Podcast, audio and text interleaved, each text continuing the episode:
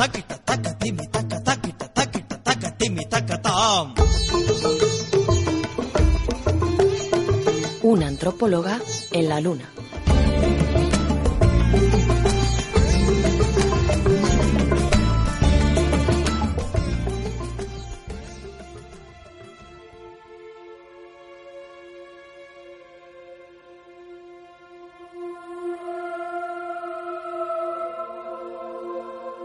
Continúa el programa, seguimos en la biblioteca perdida y vamos a adentrarnos en otra de las secciones que os anunciábamos en el sumario de hoy.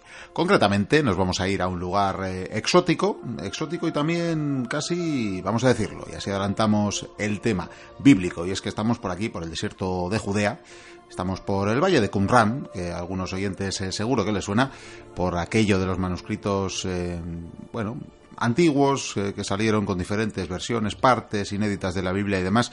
Y es que vamos a hablar eh, precisamente de algunos textos bíblicos y de algunas leyendas que incluyen estos eh, textos pues, como sagrados, conocidos como sagrados por la religión cristiana aunque no solo. Pero bueno, más de todo esto nos hablará nuestra querida antropóloga Noemi Maza, a la que damos la bienvenida en esta ocasión con los calores del desierto. Ya lo siento, pero es lo que toca porque he dicho, vamos a la fuente. Estoy sudando, Miquel. Está sudando, ¿no? Es normal. Estamos en una antropóloga en la luna y ya nos va a contar Noemi a ver por qué nos trae estos eh, textos eh, bíblicos. No sé qué te, qué, qué te parece el haber venido a la fuente. Digo, porque si me va a hablar de la Biblia, yo, vamos, vamos a la fuente y, Sí, sí. y Una fuente es lo que necesito yo. Una fuente, ¿no? Una fuente de agua. Cuidado por aquí que el agua está un poquito salada. Pero bueno, vamos a entrar en harina, eh, aunque nos rodee la arena, pero vamos a entrar en harina. Lo he dicho, hemos adelantado. Vamos a hablar de la Biblia.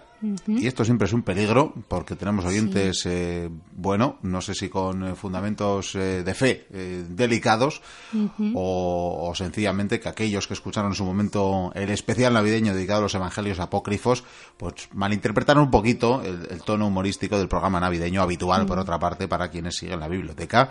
Pero bueno, creo que en esta ocasión tampoco tenemos especial eh, voluntad eh, de, en fin, de ir en contra de nada, sino más bien eh, clarificar el origen de algunos eh, mitos, de algunas eh, leyendas, de algunas alegorías y de algunos eh, pasajes que incluye la Biblia.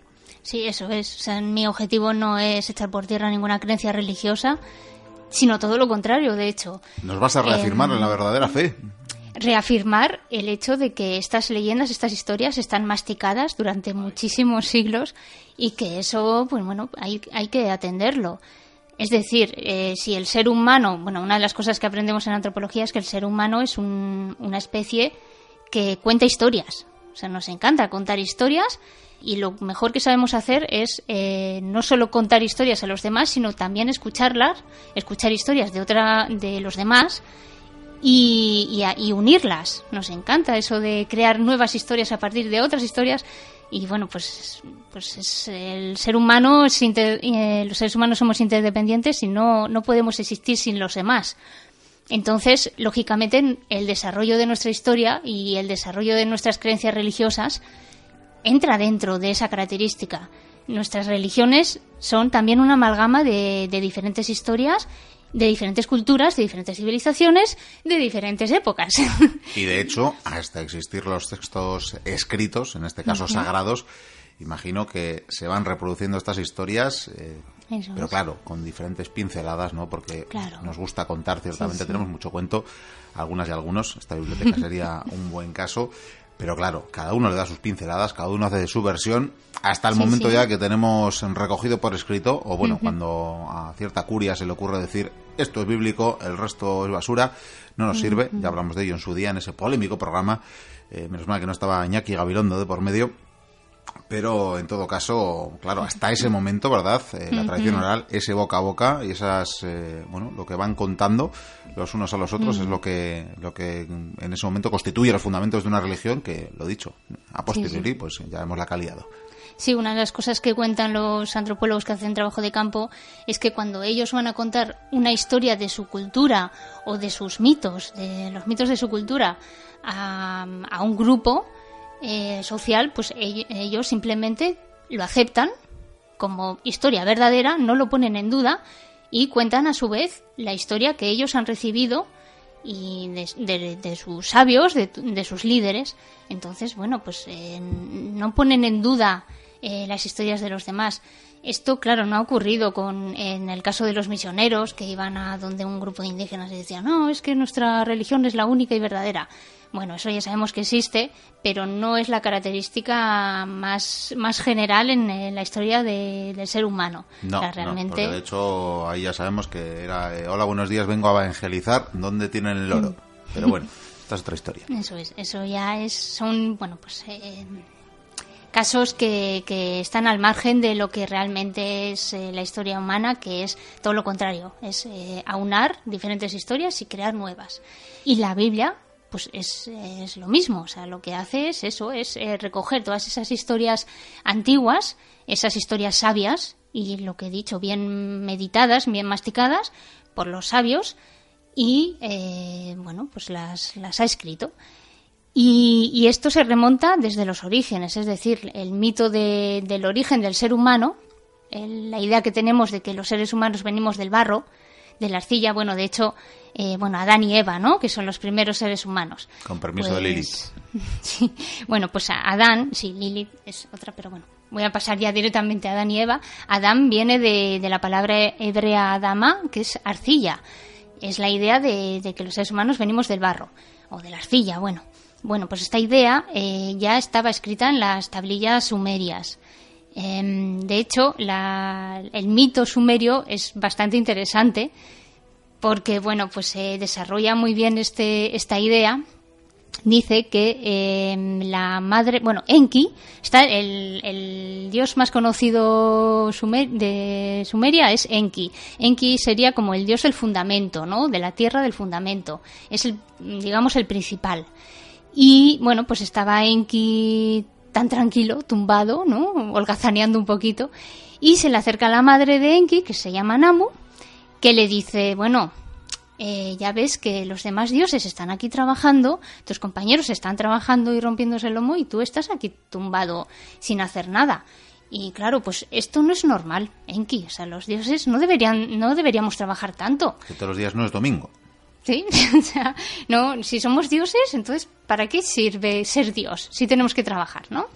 Entonces, Enki le dijo a, su madre, "Jo, pues tienes razón realmente. Entonces yo voy a hacer algo, voy a crear a los seres humanos. Entonces le dice a su madre, bueno, pues lo que tienes que hacer es llamar a mi esposa Ninursag. Ninursag sería la, la diosa o la señora de las colinas sagradas o de la montaña. Es la que se eh, la que se dedica a, que los trabajos en la montaña, es, eh, los trabajos de la ganadería, de la agricultura, eh, salgan bien, ¿no?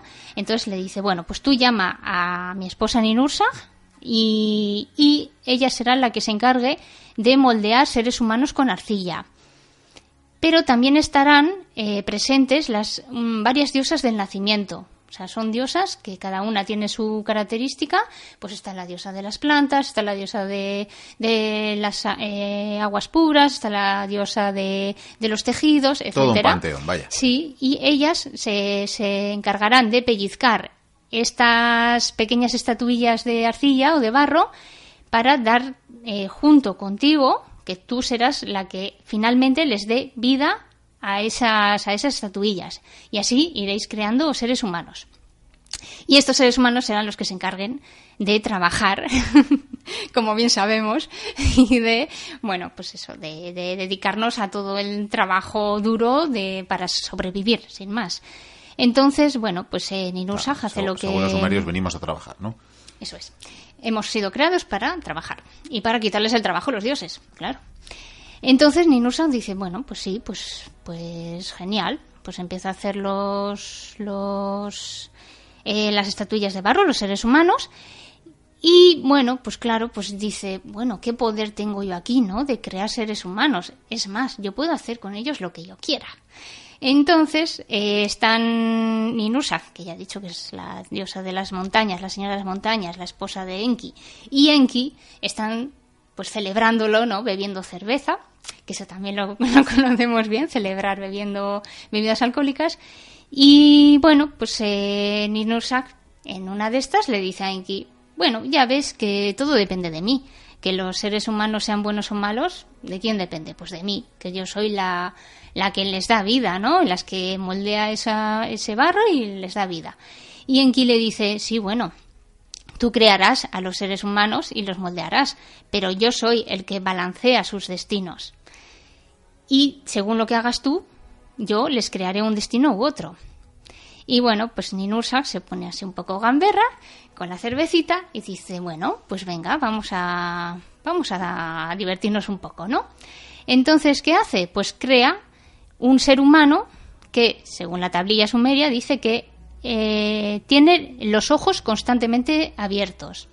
Esto se cree que simboliza a las personas invidentes. Entonces, bueno, pues ¿qué hace Enki? Bueno, pues le, le dice que tiene que ser el jefe de las artes musicales del rey. O sea, tiene que ser el jefe de la música, el que se encargue del tema de la música. Y bueno, pues Ninursa dice, bueno, pues ahora vas a ver. Entonces crea a un hombre con pies, con los pies rotos, una persona con discapacidad física. Y Enki dice, bueno, pues no pasa nada, a este yo me encargo de que sea el platero del reino, el que cree, el que pueda crear eh, joyas, las mejores joyas, las más bonitas y, y tenga esa sabiduría y ese arte para crear, pues eso, pues, eh, plata, oro, joyas, ¿no? Y Ninusa dice, bueno, pues ahora vas a ver que voy a crear a la mujer que no puede dar a luz. Y Enki dice, bueno, pues esta se quedará en la casa de la reina, será pro- la protegida en la casa de la reina, que bueno, lo que entenderíamos nosotros ahora como harén, ¿no? Y ella dice, ah, bueno, pues al eunuco. Dice, bueno, pues el eunuco será el servidor del rey y también protegerá a las mujeres que no pueden dar a luz y a las mujeres que estén en el harén que será que estarán en la casa de la reina. Y bueno, pues así va. Están jugando, ¿no? Uno le Sí, da están ahí. sus eh, características y el otro su destino. Y el otro su destino balancea, ¿no? Lo que decía. Y bueno, pues al final Ninusak se enfada y dice, vale, pues ya al final reconoce que Enki tiene todo el poder del mundo y que ella lo único que hace es crear las estatuillas de barro, que son los seres humanos. Pero bueno, pues al final Enki es el que tiene todo el poder de lo que decía, balancear sus destinos, ¿no? Luego, hay otra historia que también nos viene de la Biblia, que la conocemos bien, que es el tema de que Eva proviene de la costilla de Adán. Por supuesto, eso está científicamente Sí. demostrado por varios va. creacionistas que conozco yo. Pues es curioso porque esto también aparece en las tablillas sumerias, pero no tiene nada que ver con lo que aparece en la Biblia. Em, bueno, el tema comienza así. La diosa Utu, que es la diosa de los tejidos, se junta, digamos, con eh, el dios Enki, que hemos dicho que era el, el dios del fundamento, ¿no? Correcto. y de, del semen que surge de ese contacto eh, surgen nuevas plantas, ¿no? Y surgen, pues bueno, la planta miel, la, la planta árbol, la planta de las malas hierbas, las plantas aromáticas, bueno, surgen ahí diferentes plantas. Em, Enki dice, bueno, pues yo soy el dios del fundamento, entonces yo tengo que probarlas todas. Las ve, ¿no? Y dice, quiero saber de qué va cada cosa, ¿no? Y se pone a probar todas las plantas. ¿Qué pasa? Que enferma, lógicamente, ¿no? Los psicotrópicos es Sí. lo que tiene. Enferma. Y enferma de ocho órganos en su cuerpo. Y eh, su mujer, que hemos dicho que era Ninursa, que era la, la la señora de las montañas o de las colinas sagradas, eh, estaba enfadada lógicamente con Enki porque Enki realmente pues mm, es un poco como Zeus, que se va de picos pardos siempre, ¿no? Sí. Entonces, bueno, pues está bastante enfadada con él y de hecho fue la que pudo eh, mm, separar un poco el semen ese que había, que fue del que se creó todas estas plantas, ¿no? Entonces, bueno, pues ella estaba enfadada. Y, y bueno, pues Enki pues mm, llegó enfermo y maltrecho y al final pues la esposa dijo, venga, pues sí, pues te perdono y voy a poner una serie de diosas que serán una especie de enfermeras que serán las que se dediquen a un órgano tuyo en concreto. Hemos dicho que tenían ocho, tenía ocho órganos enfermos. Bueno, pues cada diosa se encargará de uno de tus órganos para curarlo. Y hay una diosa que se llama Ninti, que es la diosa de las costillas. Ti significa Co- costilla en costillas sumerio. hemos dicho, ¿eh? No cosquillas. Costilla, Esa costilla. Sí, aunque también tenemos cosquillas en la costilla. Bueno, pues Ninti eh, aparte de ti significar costilla, también significa vida en, en el idioma sumerio. Claro, esto en hebreo pues no, no existía este juego de palabras, ¿no? O sea, realmente Ninti eh, curaba la costilla, pero hay pues eh, estudiosos que dicen que, que también se refiere a que al final es la que le da vida, ¿no? Eh, esto, claro, al traducirlo al hebreo, pues se pierde ese juego de palabras, entonces eh, al final pues sale el tema de la costilla. Y lo curioso es que Ninti es la diosa que hace vivir, ¿no? Eh, Porque Ti es hacer vivir, pero en la Biblia, pues eh, Eva nace de las costillas de Adán. Sí, la que Es recibe la vida, revés. ¿no? Gracias. Sí. Bueno, esto es una teoría. También hay que decir que, que bueno, las tablillas sumerias hay muchos, muchas partes de las tablillas que están desaparecidas, están perdidas. También eh, son mitos que también cada uno puede entenderlo a su manera, ¿no? Según, no sé, la... Porque esto también es un poco etnocéntrico, es decir, nosotros en- eh, podemos leer ese cuento y acordarnos de la costilla de Adán y Eva y sacar nuestra que conclusión. nos evoque reinterpretarlo a nuestra bueno. manera. En todo caso, tampoco nos tiene que extrañar, ¿verdad? Que En su momento alguien lo reinterpretara a Sí, su sí. manera y de paso ahí con un punto de vista un poquito más patriarcal Sí. para Sí, así sí. fundar estos bonitos eh, recuerdos. Sí, yo creo que hay que tenerlo en cuenta, es importante. Bueno, otra historia eh, que nos viene de la Biblia, de que la conocemos de la Biblia, es el arca de Noé. Sí, esto, ¿no? Lo esto nos típico. encanta, ¿no? Sí, el diluvio universal, que decimos que es universal. por- Universal, porque lo tienen tantas culturas en sus sí. orígenes, ¿verdad? Que Eso es, y decimos, ¿por qué sea universal? Bueno, pues esto también eh, es un mito babilónico, eh, que es el mito de Atrahasis. Em, ¿Qué pasa? Que también aquí hay mucha diferencia. En la Biblia, la Biblia moraliza esta historia. En el mito de Atrahasis, lo que ocurre es que no me los- digas que no morían pecadores en ese en esa otra Uf, versión. sí, sí, sí. Ah, bueno. Pero por otro. por, por otra causa, digamos. El caso es que los dioses, lo que pasa es que están cansados, cansadísimos del ruido que hacen los seres humanos. Es como el vecino que, Sí, que te sube y te dice: Mira, yo madrugo mañana, estoy cansado. Pues así estaban los dioses, estaban agotados ya. ¿Y, y qué pasa? Pues dicen, mira, pues se juntan y dicen, vamos a eliminarlos, porque ya sí, trabajan para nosotros, pero es que al final nos, nos va a costar así no hay no, Dios no poder quien- dormir. No hay Dios quien duerma y No así hay nació la expresión. Eso es.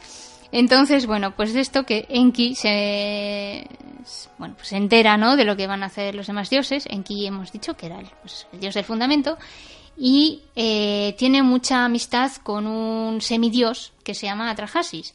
Que es el del Y- tiempo.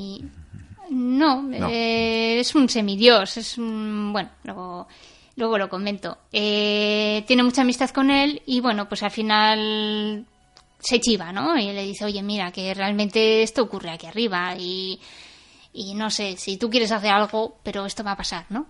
Entonces, ¿qué pasa? ¿Qué hace Atrahasis? Pues dice, bueno, pues voy a crear un arca. Y lo curioso es que en el mito babilónico el arca es de medio millón de toneladas, medio millón, y la Biblia parece como que quiere hacer un poquito más de realismo, quiere dar un poquito más de realismo porque dice que bueno que tiene 10.000 toneladas el arca, bueno, sí, no, Es lo, más- lo ajusta un poquito. Más humilde. Pero lo curioso es que, que claro, dices, en un arca, ¿cómo puede caber? Porque en, en el mito babilónico también eh, entran diferentes especies, diferentes plantas. Y, y claro, bueno, pues aquí se ve que, que realmente en la Biblia lo que es es un castigo. O sea, lo que de lo que resulta, o sea, el arca de Noé surge de un castigo de, de los dioses, ¿no? De, pero aquí realmente es que los dioses se cansan de, de los seres humanos. Bueno, voy a leer un trocito de, del mito de Atrahasis para que se vea la similitud con la Biblia. Eh, leo textualmente. Porque todos hemos leído la Biblia, evidentemente. Bueno, sabemos un poquito, ¿no? el tema de cómo va. Bueno, dice, todo el oro que tenía, toda la plata que tenía, a los animales puros, a los más gordos, los captura y los embarca. Pájaros emplumados del cielo, rebaños, bichos de la estepa, a todos él los embarca. Y cuando la luna desapareció, invita a los suyos a un banquete. Después de haber embarcado a su familia, se, se comió, perdón, se comió entonces copiosamente y se bebió abundantemente. Él, sin embargo, no dejaba de entrar y salir sin llegar nunca a sentarse o, a ponerse en cuclillas. Él estaba así de, de desesperado y, y de mareado. El diluvio mugía como un toro. E igual que un águila que chilla, el viento aullaba, las tinieblas eran profundas, el sol había desaparecido, las personas morían como moscas. Al final se ve que las personas mueren. Hay similitudes. así. Efectivamente hay similitudes. Pero mueren por hacer ruido, ya ves. Hay que... Bueno, luego, otra historia, la de Moisés. Aquí pasamos ya a Egipto. Eh, realmente Moisés significa el hijo en egipcio. Y eh, existe la teoría de que eh, realmente Moisés eh, no aparece hasta la época babilónica, en el siglo VI. Y existe la teoría de que, bueno, de que realmente la moraleja o la, el simbolismo que se puede extraer del éxodo de Moisés, ese, mm, eh, esa idea de monoteísmo, ¿no? Eh, realmente tiene su origen en la revolución de Akenatón, en Egipto. O sea, realmente el, el monoteísmo que surge de, de una, de una guerra, ¿no? Esa bélica, pues surge de Akenatón. Entonces, bueno, pues eh, Moisés es un poco también simboliza esto, ¿no? Esta, este éxodo. Y de hecho hay mm, más que de, de hebreo, el Moisés tiene raíces egipcias.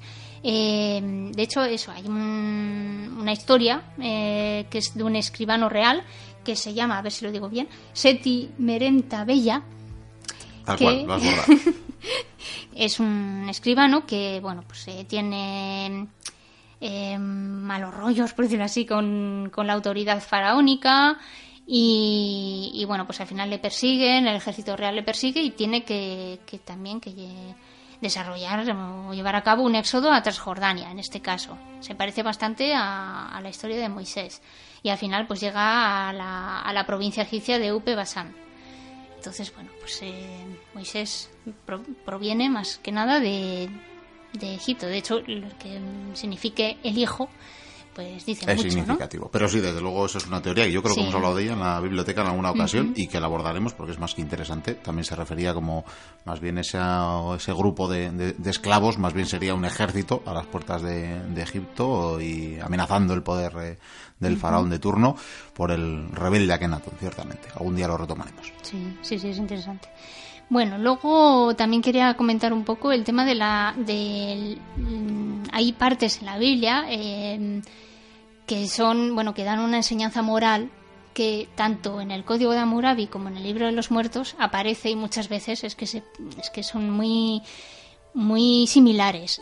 Eh, por ejemplo, en el Código de Hammurabi eh, dice textualmente, he hecho justicia con el pobre, con la viuda, con el huérfano y con el extranjero.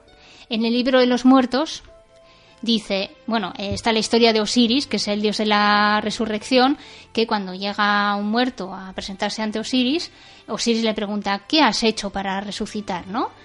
Y entonces el, el muerto le responde, le he dado de comer al hambriento, de beber al sediento, vestido al desnudo y barca al peregrino. Ya vemos que ahí tiene bastante similitud. Y de la viuda no dice nada. Y de la. Biblia, en el Éxodo, dice, pues lo que sabemos, no maltratarás ni oprimirás al extranjero, pues extranjero fuiste en el país de Egipto.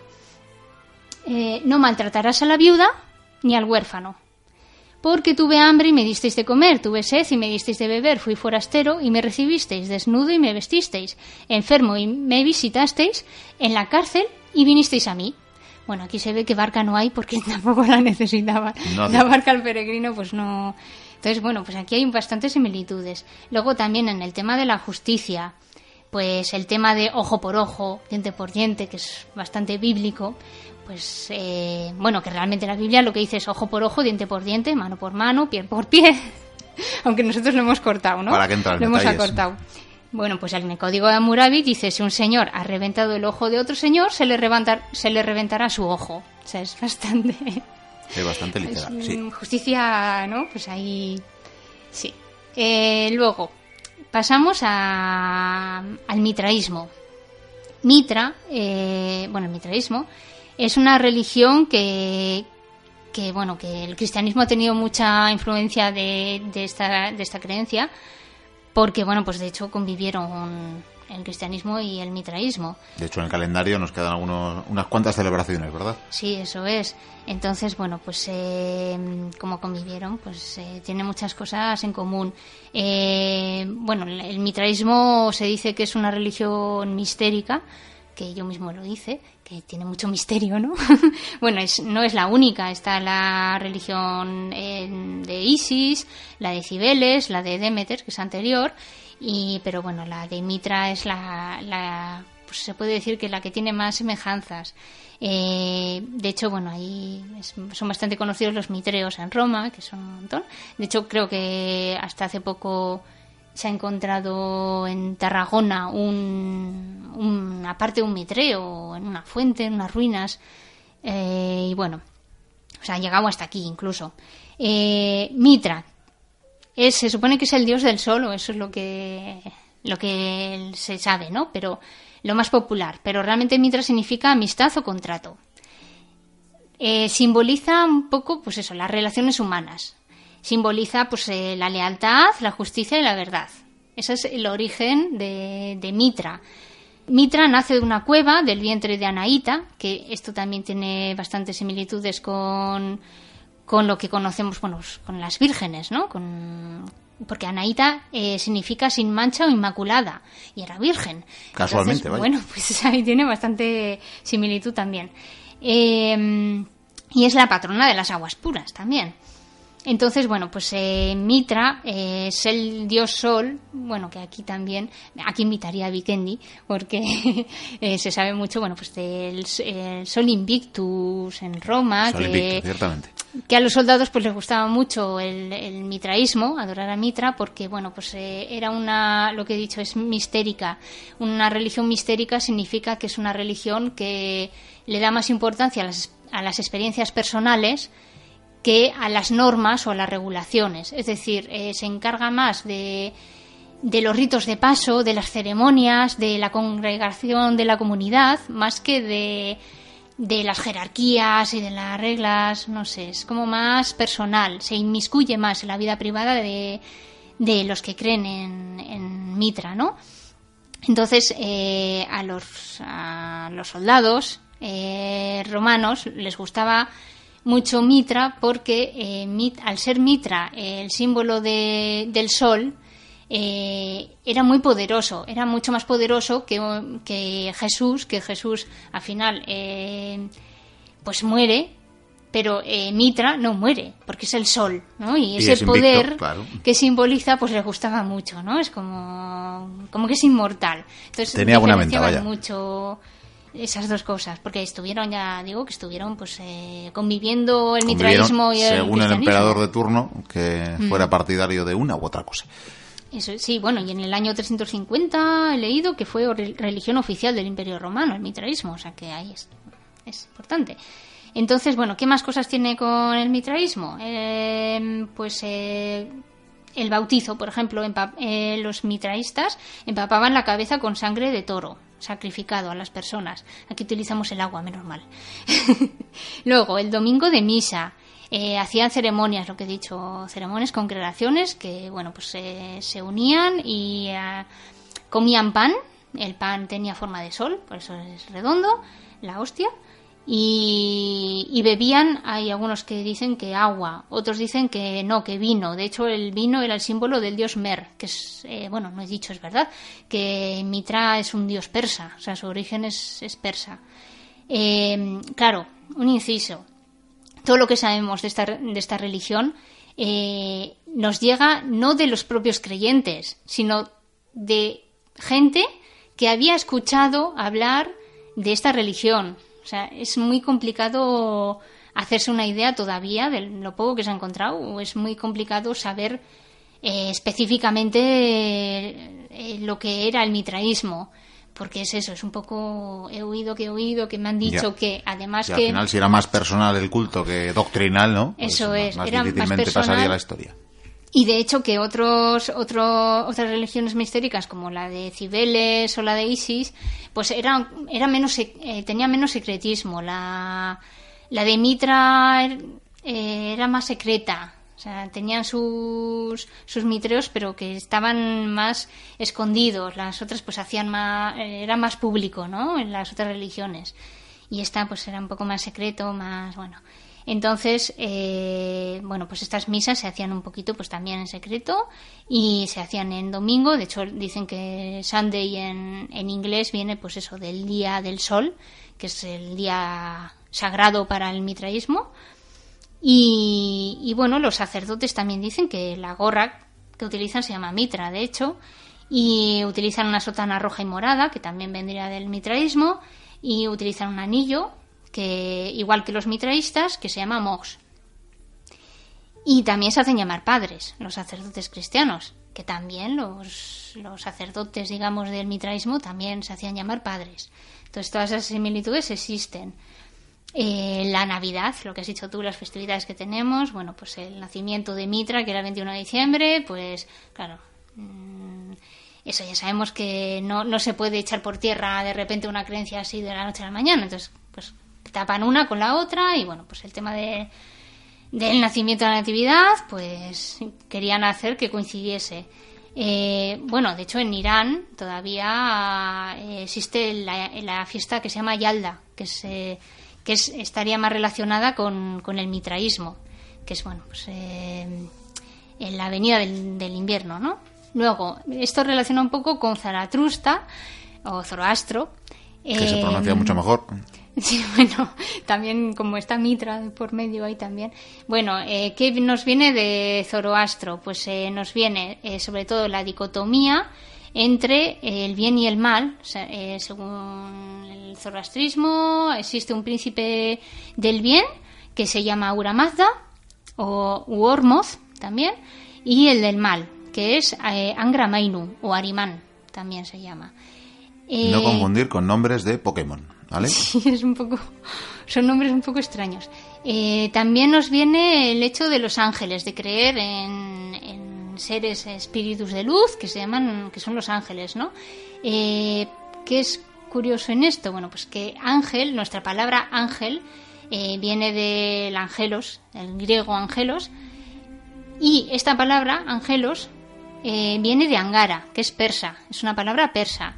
Y Angara eh, viene de lo que he dicho, pues de, de, Ang, de Angra Mainu, que recordemos en el, en el zoroastrismo es el príncipe del mal, no del bien. Es curioso. Bueno, siempre se habla del demonio como el ángel caído, ¿verdad? Pues nada, sí, aquí tenemos. Eso es, la su cuestión, origen. la cuestión es que en el zoroastrismo eh, también tiene muchos, muchos ángeles o apóstoles alados, podríamos decirlo, que, que, eran tanto buenos como malos. O sea, los ángeles podían ser tanto eh, enviados de mensajes que podían ser catastróficos o podían ser buenos y daban buenas, buenas noticias. Aquí eh, dijimos, mejor les dejamos sin sexo en vez de sin definición del bien o el mal y ya está. sí, no, y también del bien y del mal, ahora lo explico. Bueno, el caso es que eso, pues nuestra palabra ángel viene de, del príncipe del mal pero en vez de del bien, es curioso. Pero bueno, estos apóstoles alados del zoroastrismo también nos recordan al cristianismo. Eh, por ejemplo, del, del, bien, los ángeles del bien, eh, uno es del Espíritu Santo, otro es del pensamiento virtuoso, otro es de la rectitud, otros de la prosperidad. Todas estas palabras nos pueden sonar también no ¿no? Suena, no suena. a la Biblia, ¿no? A, al cristianismo, vamos. De, luego de los, los, ángeles malos, pues uno se llama negligencia, otro concupiscencia, otro envenenador, otro el que hace el veneno, o sea, uno está el que da el veneno y otro el que lo hace, el que produce el veneno. Eh, envenenar es cosa de dos. Y el reinado opresor. Existe un ángel que se llama reinado opresor. Eso es curioso también. Bueno, pues eh, no digo más porque son, un, son unos cuantos ángeles, pero bueno, esta idea del ángel nos viene de aquí. Eh, lo curioso también es que en, en el, la religión musulmana el ángel se llama Malik o Malik. Y, y, bueno, también es un nombre. Por cierto, tengo una amiga que tiene un hijo que se llama Malik, que es muy bonito. Bueno. Pues eh, nada, le mandamos un saludo desde aquí, saludo. desde todo el panteón de la biblioteca. bueno, pues lo curioso es que también eh, para la religión musulmana este ángel tampoco es el que da exactamente las buenas noticias o el, el más bueno, sino que sería un ángel mmm, más destructor, ¿no? Es igual que nuestra palabra de ángel viene del príncipe del mal de, de Zoroastro, pues eh, Malek también es un poco el ángel destructor. ¿no? A mí me parece... mm, eh, me parece lógico porque, bueno, pues eh, nos parece muy bien que hayan ángeles buenos, pero de lo que más vamos a controlar será de los ángeles malos, ¿no? De los que no están en desastres. A esos habrá que, que honrarles. Claro, es pasa más, que estos en el Antiguo Testamento también tenemos, y Mm. Podemos decir que eran buenos, pero se cargaban ciudades, ¿no? Que se lo Sí. digan ahí a los de Sodoma y Gomorra, por ejemplo. Sí, sí, sí, pero lo curioso es eso, que, que es como que demos más, con- o, nos fijemos más en los ángeles malos, más que, porque eso, pues Ángel Malik vienen de ellos. Eh, de hecho están los Yazidis, que es un grupo religioso, que es una mezcla un poco entre la religión musulmana, el mitraísmo, bueno, ellos tampoco quieren, o sea, tampoco está bien decir que es una mezcla porque, bueno, ellos dirán, bueno, tú también estás diciendo que el cristianismo es una mezcla, pues todo es una mezcla. Todo es una mezcla. Y no hemos inventado nada, nunca. Lo curioso de los yazidíes es que eh, desde Occidente y, o desde las demás religiones dicen que lo que hacen es adorar al demonio. ¿Por qué? Porque adoran a Melek Taus. Melek, ya hemos dicho que es como el, el ángel destructor, por decirlo así, y Taus es el, eh, significa pavo. Ellos adoran a un dios que tiene forma de pavo porque el pavo pues canta al, al sol y ellos adoran al sol como el mitraísmo. Entonces, bueno, pues el símbolo de- del pavo pues tiene esa relación con, con el sol. De hecho, cuando sale el sol, lo primero que hacen es besar el trozo de tierra que ha tocado el primer rayo de sol. O sea, ellos salen de casa y, y besan ese trozo de tierra. Aprovecho para decir a los Mm. mochuelos que desde el pasado verano el, el- el símbolo de la deidad para los bibliotecarios es eh, un ternasco, ¿vale? Pero puede seguir.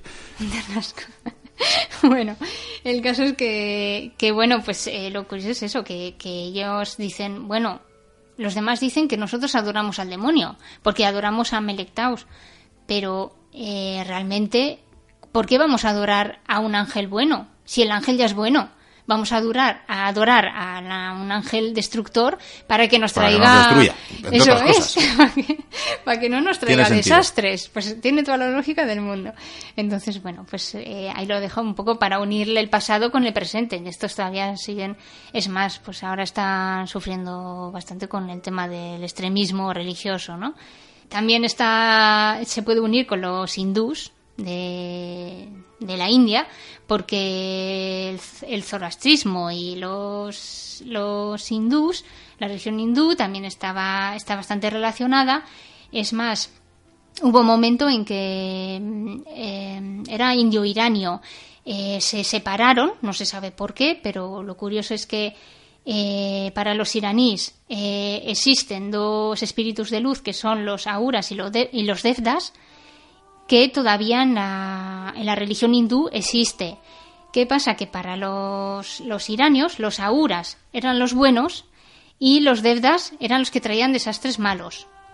Y en el panteón hindú actualmente, los devdas son los buenos y son los dioses. O sea, es totalmente al revés. Pues se cree que era un poco para diferenciarse entre ellos, ¿no? Decir, no, no, si tú adoras a estos, yo a los otros, y así sí que nos vamos a diferenciar. Pero lo curioso es que Devdas, eh, o sea, nuestra palabra Dios o divinidad viene de esta palabra de Devdas también. O sea, también podemos unir todo esto, tanto con la actualidad, con diferentes. Fíjate, todo, por todas las culturas que hemos pasado y por todas las, las épocas. Y la Inquisición se pierde todavía. Y, y bueno, pues aquí estamos. Pues, ¿qué te parece? O sea, No, no, como para decir que nuestra religión es primigenia o que, o que hemos salido de la nada y. Bueno, está todo relacionado. Bueno, pues con esto acabo porque podía seguir. hasta- Podríamos seguir ya, pero lo dicho, los inquisidores se acercan, eh, oigo ya sus caballos eh, arribar y no es cuestión, no es cuestión porque mira a ver si te escapas a la luna, Sí, sí, digo, sí. Y así vuelves, eh, vuelves en otra ocasión a, con este a la calor biblioteca. no voy a correr, ¿eh? No, no, no es cuestión. Este, este desierto, en, en mala hora, al final no hemos revisado ni, ni las ánforas, ni los escritos viejos, nada, nada, nada. Bueno, ya veremos, ya veremos si encontramos, seguro que lo que encontremos se ha escrito antes. Eso Sí, sí, no, no tengo seguro. ninguna duda. Eso nos ha quedado claro. Pues muchísimas gracias, Noemi Maza, nuestra antropóloga en la Luna, que nos ha dado una nueva cuenta de lo que nos eh, tiene que contar la antropología para entender la historia de la humanidad. Lo dicho, huye y mientras seguiremos con el programa. Vale, hasta la próxima.